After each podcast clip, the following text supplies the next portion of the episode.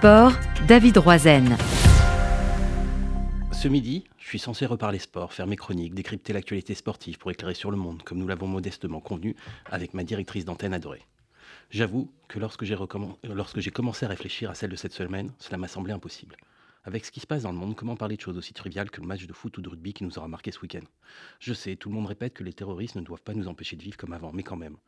Quand on est confronté à l'horreur que nous subissons depuis dix jours, comment faire comme si de rien n'était et revenir sur le match de rugby d'hier soir par exemple? À dire vrai, cela semble dérisoire et impossible.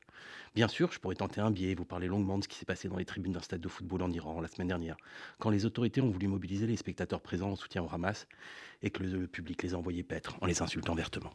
Je pourrais aussi vous parler des réactions de certains footballeurs qui, silencieux sur le massacre et le pogrom, et le pogrom pardon, je n'ai pas l'habitude de dire ce mot, perpétré par le Hamas, ne se privent pas de critiquer l'armée israélienne Israël, pour ne pas dire l'existence même d'Israël.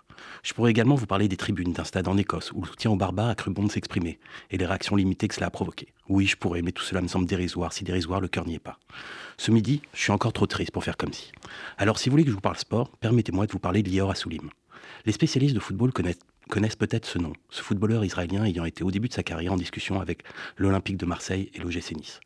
Lior Assoulim a débuté sa carrière au Maccabi Herzliya et a notamment joué dans les clubs du Bétar Jérusalem, de Hapoel Tel Aviv et même quelque temps en Chypre pour l'Apollon Limassol.